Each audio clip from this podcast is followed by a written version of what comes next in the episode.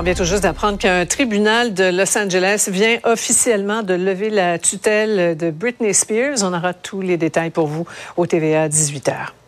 Maintenant, on joint Mario Dumont euh, dans son studio de Cube Radio. Mario, la rumeur, c'est donc euh, confirmé. Hein, Denis Coderre euh, quitte officiellement la vie politique, non sans distribuer les blâmes.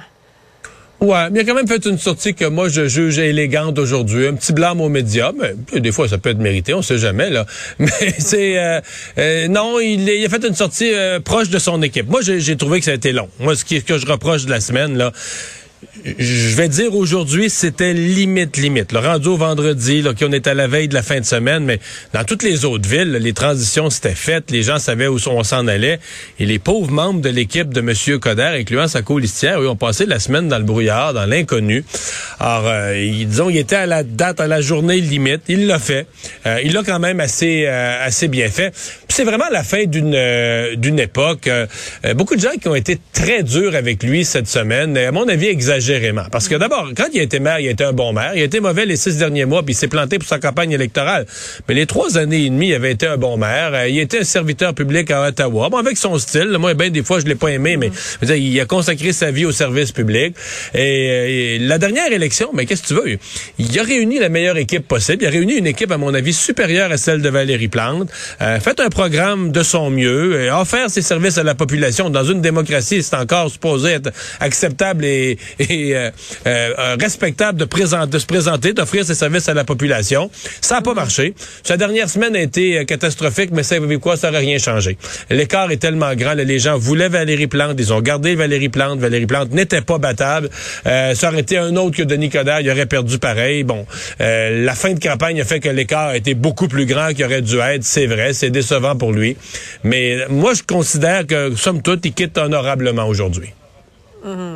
on sent que c'était vraiment deux défaites, là, une après l'autre. Ouais, mais celle-là a été dure. Oui, ouais, été dure. Oui, oui.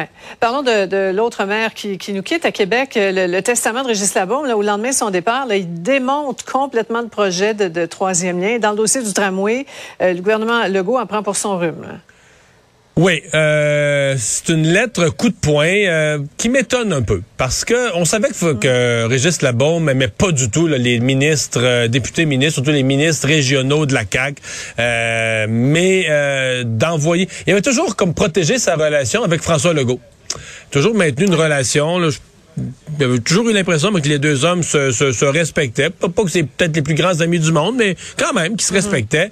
Et là, on, là, le tigre sort du sac. Ouais, là, le jour de son départ, d'envoyer ça, une lettre, euh, devient comme un peu comme une baffe à François Legault.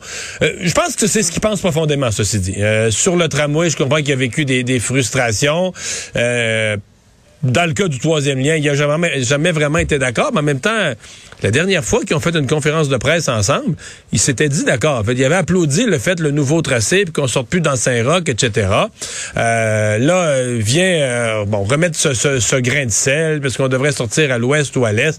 Mais donc, j'ai pas de doute que c'est le fond de sa pensée. S'il si, voulait laisser un héritage, parce qu'hier, il a dit que c'était sa, sa dernière, dernière sortie, mais là, finalement, il restait un post-scriptum en bas de la lettre, une, sortie supplémentaire et il a vraiment donné le fond de sa pensée sur le, tunnel Québec-Lévis. Mm.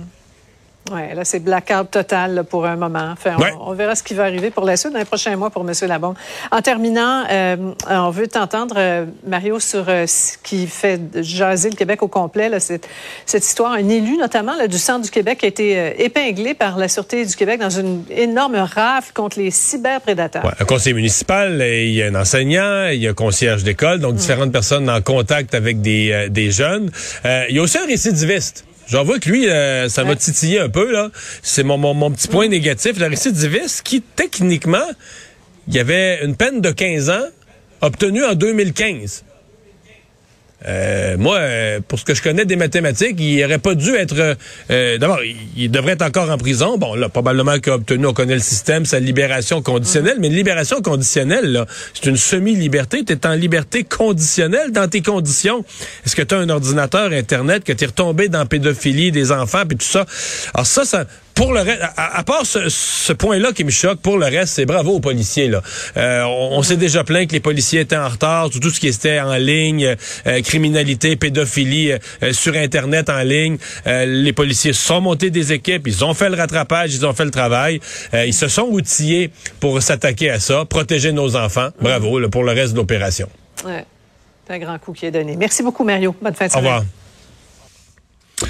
Ben Vincent, dans les euh, les projets de fin de semaine que les gens peuvent avoir, euh, il y a la météo. En tout cas, ça, ça part pas trop bien là. Non, il faudra faire attention sur les routes, euh, particulièrement ce soir, dans plusieurs endroits à partir de Québec, l'est du Québec, en raison de cette tempête automnale. Donc beaucoup de pluie, du vent, tempête presque hivernale à certains endroits parce qu'on prévoit de la neige. Plus au nord, il y aura de la neige. Là, en montagne. Zones montagneuses, on peut penser à Charlevoix, également la côte nord, de Manitoba, le nord de l'Ontario, le Manitoba. ils ont eu des accumulations. Ben, eux, de la neige pour vrai. Là. Euh, et surtout, un des dangers, ben, le vent, la pluie et compagnie, mais c'est qu'il y a des accumulations de feuilles mortes aussi. Et tout ça mis ensemble, ça peut être très glissant par endroits.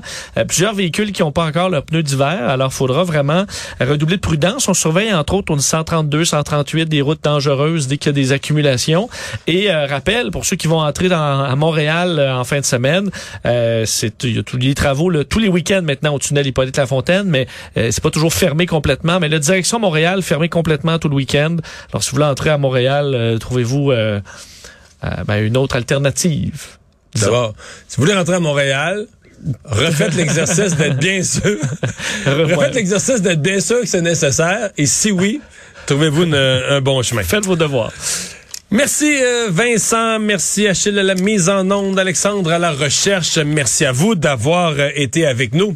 Bonne fin de semaine. Rendez-vous euh, lundi 15h30. C'est Sophie Durocher qui s'en vient.